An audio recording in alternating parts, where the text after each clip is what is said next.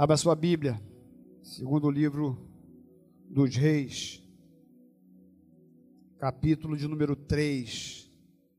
Segundo livro dos Reis, capítulo de número 3. Nós vamos ler 20, 20, até o 20, é. Vamos começar do 4. Do versículo 4 até o versículo de número 20. Você achou? Segundo livro dos Reis, capítulo número 3.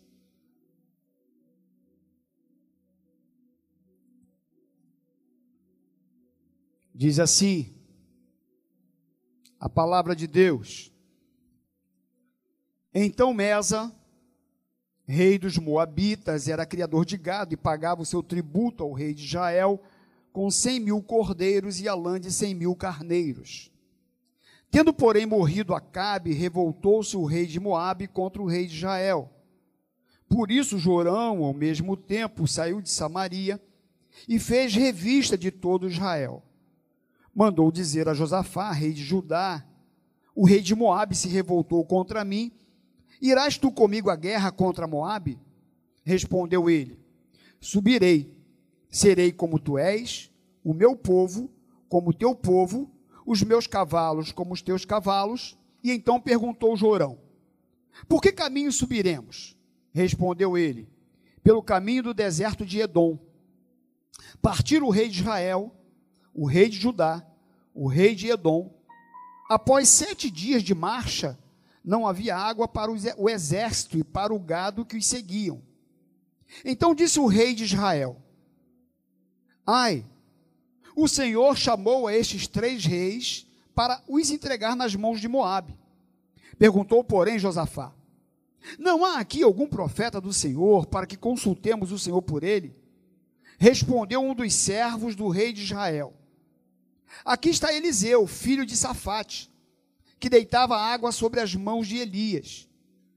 Disse Josafá: Está com ele a palavra do Senhor. Então o rei de Israel, Josafá, e o rei de Edom desceram a ter com ele. Mas Eliseu disse ao rei de Israel: Que tenho eu contigo? Vai aos profetas de teu pai e aos profetas de tua mãe. Porém, o rei de Israel lhe disse: Não, porque o Senhor é quem chamou esses três reis para os entregar nas mãos de Moabe. Disse Eliseu: Tão certo como vive o Senhor dos exércitos, em cuja presença estou, se eu não respeitasse a presença de Josafá rei de Judá, não te daria atenção nem te contemplaria. Ora, pois, trazei-me um tangedor. Quando o tangedor tocava, veio o poder de Deus sobre Eliseu. Este disse: Assim diz o Senhor: Fazei neste vale covas e covas, porque assim diz o Senhor: Não sentireis vento, nem vereis chuva, todavia este vale se encherá de tanta água que beberás vós e o vosso gado e os vossos animais. Isto é ainda pouco aos olhos do Senhor, de maneira que também entregará Moabe nas vossas mãos. Ferirei todas as cidades fortificadas, de todas as cidades principais, e todas as boas árvores cortareis, e tapareis todas as fontes de água, e danificareis com pedras todos os bons campos.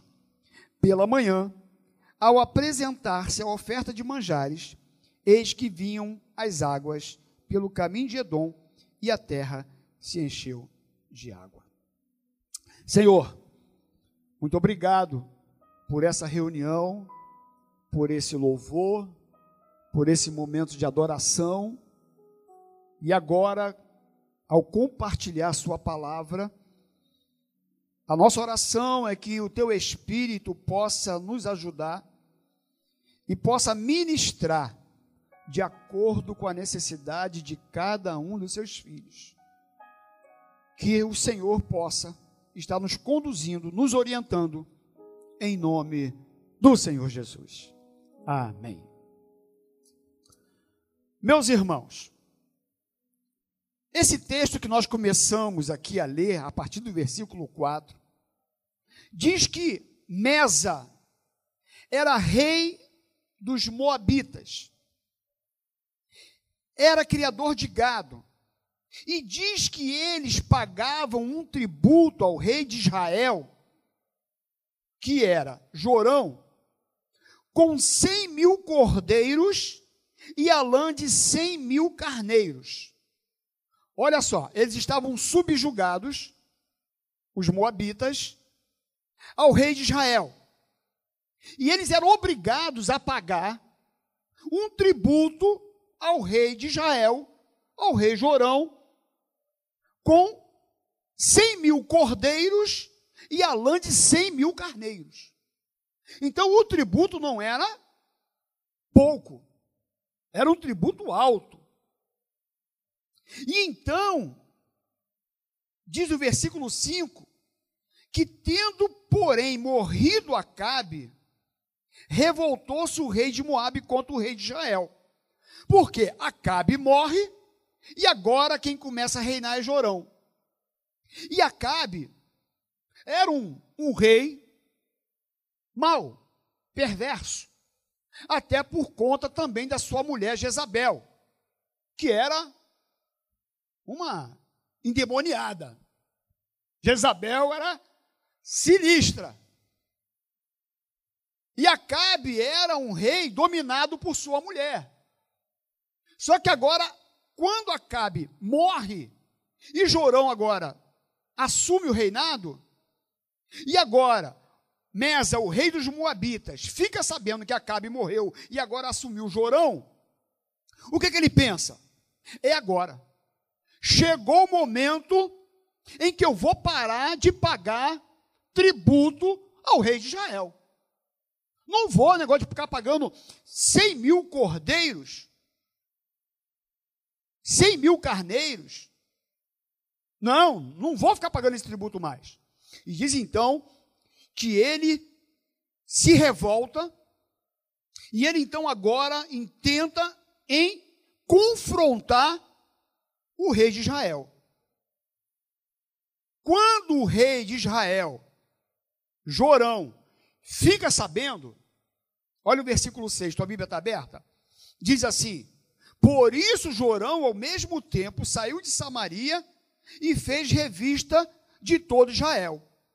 Então, Jorão, quando fica sabendo, ele chama os seus homens, os seus soldados, e então agora ele começa a organizar um exército para enfrentar o rei dos Moabitas, que não queria mais pagar os tributos.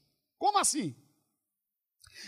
Só que no versículo 7, diz que ele mandou dizer a Josafá, rei de Judá, porque Jorão era rei de Israel, as tribos do norte, Josafá do sul, Judá. E aí então ele manda dizer a Josafá, o rei de Judá, ele diz assim: o rei de Moabe se revoltou contra mim. Irás tu comigo à guerra contra Moabe? E aí o que, que Josafá responde para ele? Respondeu ele: Subirei, serei como tu és, o meu povo, como o teu povo, os meus cavalos, como os teus cavalos. Então perguntou Jorão: Por que caminho subiremos? Respondeu ele: Pelo caminho do deserto de Edom. No versículo 9 diz assim: Partir o rei de Israel, o rei de Judá e o rei de Edom. Então, meus irmãos, se juntam agora três reis para enfrentar o rei dos Moabitas. Agora está Jorão, agora está o rei de Judá, Josafá, e o rei de Edom. Se uniram para enfrentar o rei dos Moabitas. E Josafá responde para Jorão: não, meu amigo. O teu povo é meu povo. Eu serei como tu és. Os meus cavalos é como os teus cavalos. Como que dizendo, o meu exército é teu também, nós estamos juntos nessa. Vamos para essa batalha. E aí então eles chamam também o rei de Edom para ir junto. E aí o Jorão pergunta para Josafá: por que caminho subiremos? E ele responde: pelo caminho do deserto de Edom. E aí partiu então o rei de Judá, o rei de Edom e o rei de Israel, Jorão. Só que no versículo 9, nos diz o seguinte: após sete dias de marcha, não havia água para o exército e para o gado que os seguiam. Pensa vocês nessa situação. Três reis se juntam para lutar contra o rei dos Moabitas. Então eles decidem ir pelo deserto de Edom. Esse foi o caminho escolhido por eles. E quando eles chegam, depois de uma caminhada de sete dias, diz aqui o texto que acabou a água. Imagina um exército, três exércitos, a quantidade de, de soldados, a quantidade de cavalos, com armamentos, caminhando durante sete dias pelo deserto. E depois desses sete dias acaba a água. E a pergunta é para você: no deserto sem água é igual a quê? É igual a quê? Me ajuda aí a pregar. Morte. Deserto sem água é morte. Não tem vida. Acabou. Imagina aquela quantidade de soldados, de cavalos, sem água. Como assim? Que logística foi essa? Que estratégia foi essa? E quando nós olhamos para essa cena, a gente percebe alguns reis tomando uma iniciativa de ir para uma batalha e escolhendo a estratégia que deveriam lutar. E é sempre assim que acontece com os homens. Quando eles decidem lutar sem a orientação de Deus.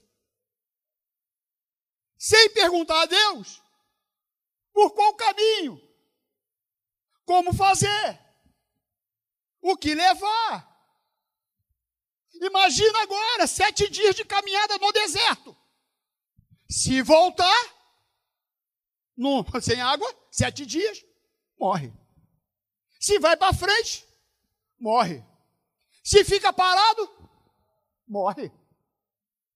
Quantas vezes nós nos encontramos nessa mesma situação? A gente não sabe para onde vai. Se vai para frente, morre. Se volta, morre. Se fica parado, morre. Tem hora que a gente se sente assim. Tem hora que a gente se vê nessa situação. Tem hora que você chega lá no banco e procura o gerente Roberto. E aí, você vai lá, não, ele vai resolver meu problema financeiro. Ou eu queria falar com o Roberto, com o gerente. Ih, rapaz, o Roberto foi transferido, agora está em Santa Catarina. Que isso, avó? Faz isso não, mano. É, está em Santa Catarina. Tem hora que você toma o um remédio, o remédio não resolve. Tem hora que o teu processo não é encontrado. Caiu em exigência. Já ouvi muito isso. Tem horas, meus irmãos, que a água acaba. Tem hora que a água acaba. Tem momentos, Mazinho, que a gente não sabe o que fazer. Tem momentos que a gente não sabe a direção. A gente vê aqui três reis tomando uma decisão de ir pelo deserto de Edom, caminhar durante sete dias. E diz aqui que a água acaba no deserto. E aí no versículo 10, olha o que, que diz Jorão. Então disse o rei de Israel: Ai, o Senhor chamou esses três reis para os entregar nas mãos de Moabe. Tá de brincadeira, fala comigo. Ele diz aqui o quê? O Senhor chamou esses três reis para os entregar nas mãos do rei de Moab. Você viu ele orando? Você viu ele pedindo direção a Deus? Se deveria chamar rei A, rei B? Você deveria ir pelo deserto? Ele perguntou a Josafá: por qual caminho que nós vamos? Qual vai ser a estratégia? A gente não lê aqui em nenhum momento em que ele ora pedindo direção a Deus. A gente não vê. Mas quando ele se encontra no deserto sem água, o que, que ele diz? Ah, o Senhor nos chamou, os três reis, para morrermos pelas mãos do rei de Moabe. Cara de pau. O Senhor chamou eles. O Senhor mandou eles pelo caminho do deserto de Edom. Mas nós temos esse problema também. Normalmente, quando nós estamos numa situação difícil, estamos lá envolvidos nos nossos problemas porque nós escolhemos os caminhos, escolhemos as nossas estratégias, decidimos o caminho melhor, como fazer, porque nós achamos que nós somos inteligentes, isso aí é fácil para mim resolver. E aí, quando eu chego lá e eu vejo que a água acabou, que não tem jeito, eu quero botar culpa em Deus. Poxa, Deus, brincadeira, né? Como é que eu chego aqui no deserto e tu deixa a minha água acabar? Como é que eu venho aqui pelo deserto e o Senhor permite que isso aconteça na minha vida? Aí Deus deve olhar para o sujeito e falar: rapaz, eu mandei tu ir por aí? Minha filha, eu mandei você ir por esse caminho?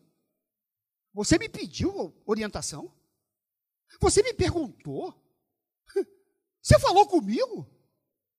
Em algum momento você parou, pelo menos, para Senhor, é por aqui?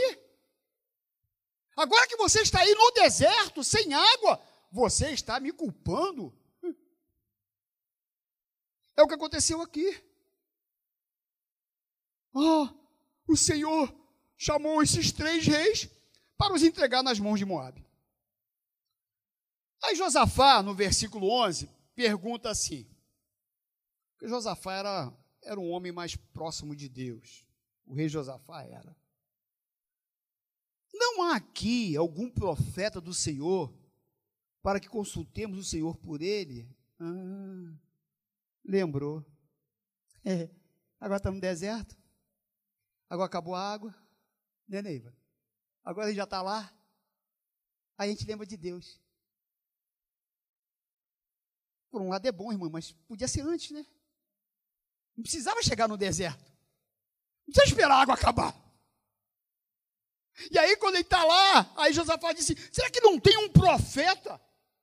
Será que não tem aqui, nesse lugar, um homem de Deus, pelo qual nós possamos consultá-lo para ver o que Deus pode falar para nós. E aí alguém respondeu lá: Ó, oh, tem por aqui, tem um lugar aqui embaixo, um sujeito chamado Eliseu, que é filho de Safate, que deitava água sobre as mãos de Elias, era alguém assim com Elias, o profeta Elias, é um homem de Deus. Versículo 12: Disse Josafá: Está com ele a palavra, a palavra do Senhor. Então o rei de Israel, Jorão, Josafá e o rei Edom desceram a ter com ele. Eu gosto dessa palavra que desceram. Eu acho que é um lugar mais baixo, mas ficou bem aqui esse negócio, sabe? Ah, encaixou tão bem esse negócio de descer ou a ter com ele. Porque a gente, às vezes, né, meus irmãos? A gente tem que descer, né? A gente tem que se humilhar, né? Tem hora que a gente tem que ir mesmo, Senhor, por aqui, Jesus. Eu errei mesmo. Vim por onde não era para vir. Me ajuda. Aí diz aqui que desceram a ter com ele. No versículo 13. Mas Eliseu disse ao rei de Israel: Que tenho eu contigo? Vai aos profetas de teu pai e aos profetas de tua mãe. Porém, o rei de Israel lhe disse: Não, porque o Senhor é quem chamou esses três reis para os entregar das mãos de Moabe. Olha ainda o coração desse homem. Eliseu sabia quem era Jorão. Jorão era daqueles reis que cocheava entre dois pensamentos. Que adorava Baal, oferecia lá um negocinho para Baal, e depois ia lá, tentava agradar e servir alguma coisa para Deus. E Josafá sabia quem era ele. E Josafá diz para ele: Vai procurar os profetas de teu pai e os profetas de tua mãe. Ó, oh, como que o profeta foi duro com ele? Aí ele diz: Não, porque o Senhor é quem chamou esses três reis para entregar nas mãos de Moabe. Aí no versículo 14, disse Eliseu: Tão certo como vive o Senhor dos exércitos, em cuja presença estou. Olha só, meus irmãos, para falar isso, tem que ter intimidade com Deus, né? Ó? Tem que ter intimidade. É. Ele diz assim: Tão certo como vive o Senhor dos exércitos, em cuja presença estou, se eu não respeitasse a presença de Josafá, rei de Judá, eu não te daria atenção nem te contemplaria. Meu Deus, que vergonha! Entenderam o que aconteceu ali agora? O, o, o Eliseu, profeta, olha para Jorão e diz para ele o seguinte: Meu amigo, palavraseando aqui, meu amigo, eu só vou te dar atenção porque Josafá está contigo. Porque se você não tivesse com Josafá, eu nem olharia na tua cara. Que isso? Que humilhação. Sabe o que eu fico pensando quando eu leio isso? Que tem muita gente que é humilhado por conta do seu testemunho. Pessoas que lá no trabalho, quando vai falar de Deus para alguém, as pessoas falam assim: ah, passa amanhã, né, meu irmão? Ô, você falando de Jesus? Você está me convidando para ir na tua igreja? Você é mó sem vergonha aqui dentro, rapaz. Tu fica mexendo com as meninas aqui, com as mulheres dentro do trabalho. Você leva aí a caixa de grampeador, você leva aí não sei o que da empresa.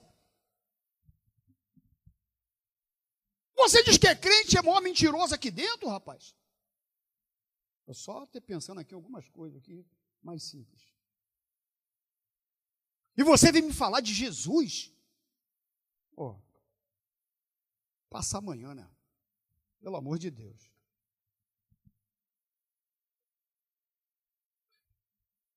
O que tem de crente que não tem crédito, que não tem capacidade de evangelizar, que não tem capacidade de falar do amor de Deus, porque as pessoas não acreditam no que ele diz. E quando falam, são envergonhados. Foi o que aconteceu com Jorão. Eliseu diz para ele: vai lá pedir lá para os profetas do teu pai e tua mãe. Vai lá pedir os profetas de Baal. E olha mais ainda, se não fosse Josafá, eu não ia nem olhar na tua cara, rapaz. Só vou te dar atenção por causa do rei Josafá. Que eu sei que ele é um homem de Deus. Qual tem sido o seu testemunho? Qual tem sido o nosso testemunho? Será que quando a gente fala, abre a boca, as pessoas param para ouvir porque te enxerga como um homem de Deus, como uma mulher de Deus? Só uma pergunta. E aí então, eu gosto desse negócio aqui. Cadê o Estevão? Está ali. O pessoal do louvor, está aí. Eliseu diz assim: Me traz aí um teclado. Me traz aí uma guitarra. Me traz aí um tangedor instrumento. sei nem como é que é esse instrumento. Me traz aí um tangedor. Diz que quando o tangedor tocava, veio o poder de Deus sobre Eliseu. Rapaz, que coisa! Que coisa tremenda, meus irmãos. Você está pensando que quando você está ouvindo aqui, quando estão adorando, quando estão tocando aqui, você não acha que o poder de Deus está sendo derramado sobre esse lugar? É. Quando há o um, um ministério aqui de louvor, Deus está agindo no meio da igreja, Deus está curando, Deus está libertando, Deus está salvando. Deus está agindo, não é só agora, na hora da palavra. O culto começa na hora, em nome do Pai, do Filho e do Espírito Santo. Começou a reunião, começou Deus a agir. Quando Eliseu começou a tocar, o poder veio sobre ele. Como que o louvor tem a ver com poder, com presença de Deus? Segunda Crônicas, quando Salomão inaugura o templo, ele traz a arca para o templo. No versículo de número 12, diz assim: E quando todos os levitas que eram cantores, isto é, Asaf, Emã, Estevão, Marlene, Vai falando aqui, Raquel. E diz aqui que, e os filhos e irmãos deles, que somos nós, vestidos de linho fino, estavam de pé para o oriente do altar com símbolos, com guitarras, com teclados, harpas, alaúdes, e com eles até 120 sacerdotes que tocavam as trombetas. E quando em uníssono Há um tempo tocaram as trombetas e cantaram para se fazerem ouvir, para louvar o Senhor e renderem graças. E quando levantarem eles a, a, voz com trombetas, símbolos e outros instrumentos músicos para louvar o Senhor, porque Ele é bom, porque a sua misericórdia dura para sempre. Então sucedeu que a casa, a saber, a casa do Senhor, se encheu de uma nuvem, de maneira que os sacerdotes não podiam estar ali para ministrar por causa da nuvem, porque a glória do Senhor encheu a casa de Deus. Quando eles começaram a ministrar o louvor, aquele lugar foi cheio da presença de Deus. E diz aqui o texto que quando Eliseu começou a tocar, veio sobre ele o poder de Deus. Eu cheguei aqui hoje e estava uma, a oração do Ministério de Louvor. E, e alguém deu um testemunho, que foi a Isabela. Isabela. A Isabela testemunhou. Ela, posso falar? Pode falar, Isabela. E ela falou aqui hoje, antes do culto começar. Ela falou assim: Eu cheguei nessa igreja, meu coração estava quebrado, estava apertado. Cheguei aqui pensando que o meu ministério tinha morrido. Eu cheguei aqui sem sonhos, expectativas e triste. Mas à medida que eu vi esse ministério de louvor tocando e adorando. Deus começou a trabalhar na minha vida, no meu coração. E começou a mudar tudo aqui dentro e voltou os sonhos, voltou a esperança, voltou a vontade de cantar e hoje ela está de novo no ministério de louvor.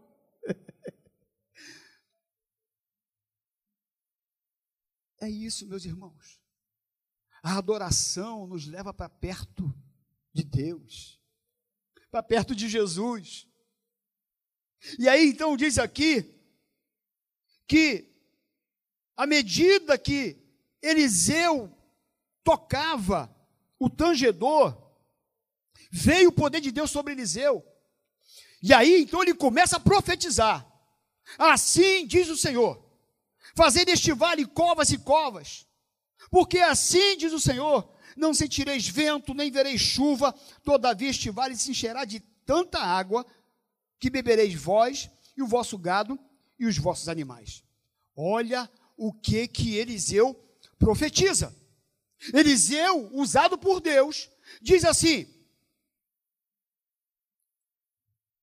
Fazei neste vale covas e covas. Os camaradas estão no deserto, querendo uma direção de Deus, querendo uma orientação de Deus, para saber como fazer, porque a água tinha acabado. Eles estavam indo para uma batalha, enfrentar o rei dos Moabitas. Aí Deus manda eles cavarem covas, abrir covas. Oh, tem hora que Deus pede um negócio para a gente, né, mano? A gente não entende nada, não compreendemos nada. Porque Deus podia falar assim: vai que vocês vão vencer essa batalha e pronto. Mas sabe o que eu vejo aqui, meus irmãos? É que Deus quer a nossa participação. Ele quer ver um agir da nossa parte. Ele quer que nós obedeçamos a sua estratégia, a sua forma de fazer. Começa a abrir covas aí. Vai abrindo covas e covas. Mas como assim, Deus? Vai abrindo covas. Mas como assim? Não sei. Abre covas. Eu não sei como é que você vai abrir covas, tá? Não me pergunta por que, que Deus está pedindo isso para mim, para você nessa noite. E eu não sei o que, que eu vou fazer para abrir essas covas. De repente, Deus está pedindo para mim abrir algumas covas aqui no meu coração, abrir espaço para Ele. Talvez esteja me pedindo uma vida maior de oração, uma vida maior de leitura da palavra de Deus. Talvez Ele está me pedindo para me obedecer algumas coisas que eu não tenho obedecido. Eu sei que ele estava pedindo para abrir covas naquele deserto. E talvez você esteja vivendo nesse deserto, e o que Deus está pedindo para você é para você abrir covas no teu coração. Abra espaço para Deus. Abra espaço para Ele. Faça o que lhe cabe fazer. Faça o que você tem que fazer. Porque o que eles queriam era água. E diz aqui o texto que nós estamos lendo, meus irmãos, porque Deus diz assim: faça deste vale covas e covas, porque assim diz o Senhor: não sentireis vento, nem vereis chuva, todavia este vale se encherá de tanta água que beberás vós, o vosso gado e vossos animais. O que, que Deus está falando? Faça o que eu estou mandando. Eu não estou pedindo para vocês entenderem o que eu estou falando. Eu estou pedindo para vocês obedecerem. Eu não tenho que entender. Eu tenho que obedecer. Que tem hora que Deus pede e eu quero entender por quê. Você não tem que entender, você tem que fazer. E aí, o que, que ele diz? Vocês não vão ver chuva, vocês não vão ver vento, mas todavia esse vale vai se encher de tanta água que vai beber você, os seus gados e seus animais. Você não tem que entender, você tem que obedecer. Faça as covas que eu estou mandando. Porque quem faz o milagre sou eu. Quem manda a água sou eu. É. Você não vai ver vento. Você não vai ver chuva. Mas a água vai chegar. Tem hora que você não está vendo nada. Não tem nenhum ventinho. Não tem nenhuma nuvizinha. Sobe lá de novo. Não tem, sobe lá de novo. Não tem, sobe lá de novo. Você não vai ver nada mas vai vir tanta água. Vai descer tanta água.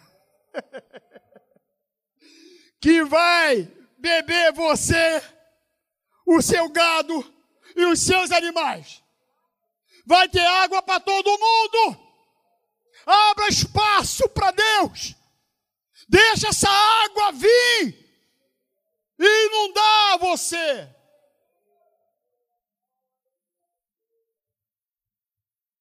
Eu acho lindo porque a Bíblia ela é fantástica, que a gente pode aplicar de uma maneira tão linda para a nossa vida, porque no versículo 18 ele diz assim: Isto é ainda pouco aos olhos do Senhor, de maneira que também entregará Moabe nas vossas mãos. O que, que Deus estava falando? Eu não só vou resolver o teu problema imediato, que é a falta d'água, mas eu vou derrotar o seu inimigo. Eu não só vou dar água para vocês, mas eu vou derrotar o rei de Moabe. Deus não quer só te encher da presença dele. Deus não só quer encher o seu coração, essas covas abertas aí de água, mas Ele quer também te fazer vitorioso nas suas dificuldades, nas suas lutas, nos seus dilemas. É isso que ele diz aqui. Isto é ainda pouco aos olhos do Senhor, de maneira que também entregará Moab nas vossas mãos. No versículo 20, ele diz assim: pela manhã, ao apresentar-se a oferta de manjares, eis que vinham as águas pelo caminho de Edom, e a terra se encheu de água. Meus irmãos, olha que coisa fantástica. Pela manhã, ao apresentar-se a oferta de manjares, ao apresentar a oferta, diz que as águas vinham descendo as montanhas. Será que você tem alguma oferta aí para dar? Será que você tem alguma oferta para dar? Será que você tem ofertado a Deus? Que diz que pela manhã, ao ofertar a oferta de manjares, diz que as águas começaram a descer pelo caminho de Edom e a terra se encheu de água.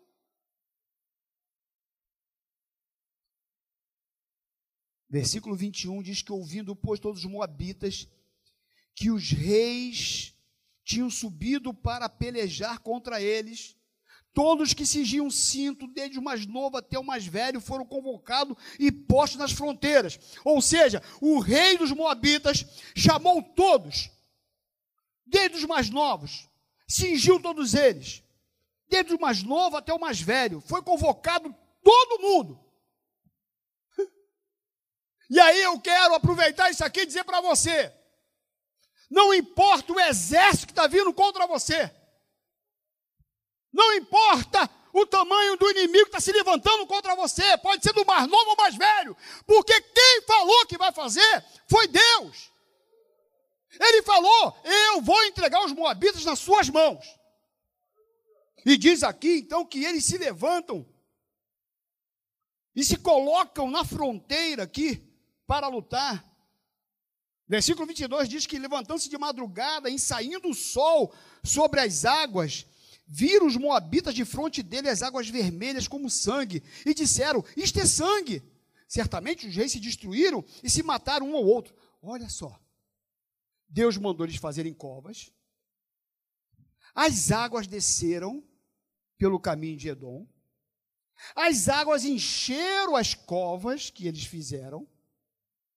E os inimigos, quando olharam lá de cima, pela manhã, Aquela terra, eu estava lendo, ela é meio avermelhada.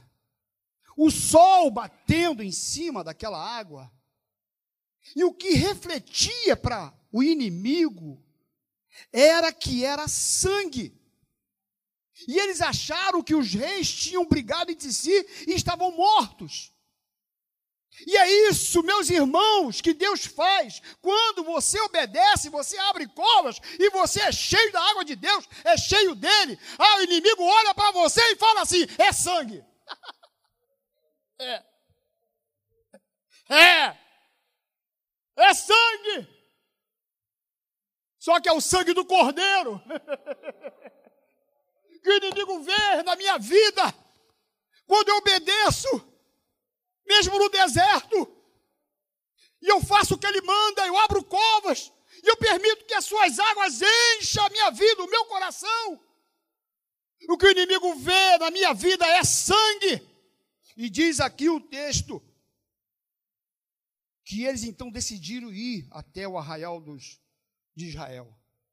No versículo 24 diz que eles se levantam e eles vão até o arraial de Israel. Os israelitas então se levantam, feriram os moabitas, os quais fugiram diante deles e entraram os israelitas na terra e também aí feriram os moabitas.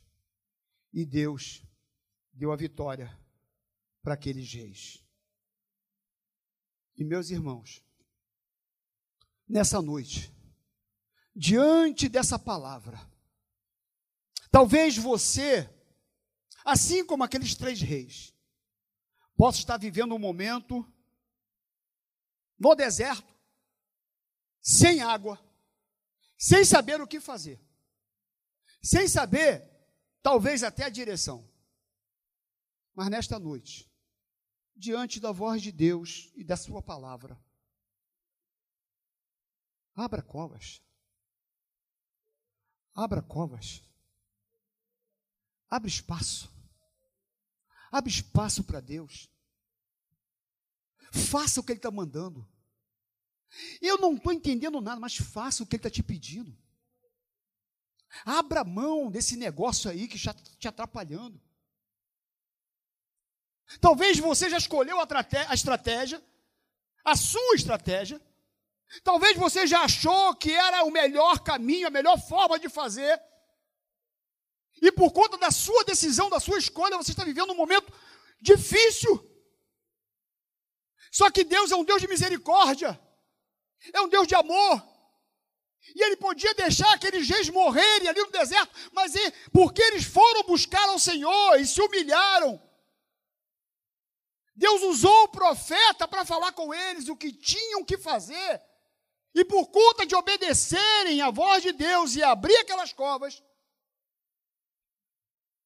Deus não só mandou água, mas deu Deus vitória a eles contra o seu inimigo. Então nessa noite, obedeça, faça o que Deus está te pedindo.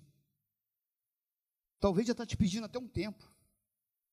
Mas hoje é noite de nós entendermos que nós precisamos escolher a estratégia de Deus e não a nossa. Talvez hoje é noite de você, no meio dessa sua caminhada solo, sua decisão, você descer como aqueles reis e chegar para Deus e dizer: Deus, eu estou aqui nessa noite pedindo a sua direção, a sua orientação. Me ajuda, Senhor.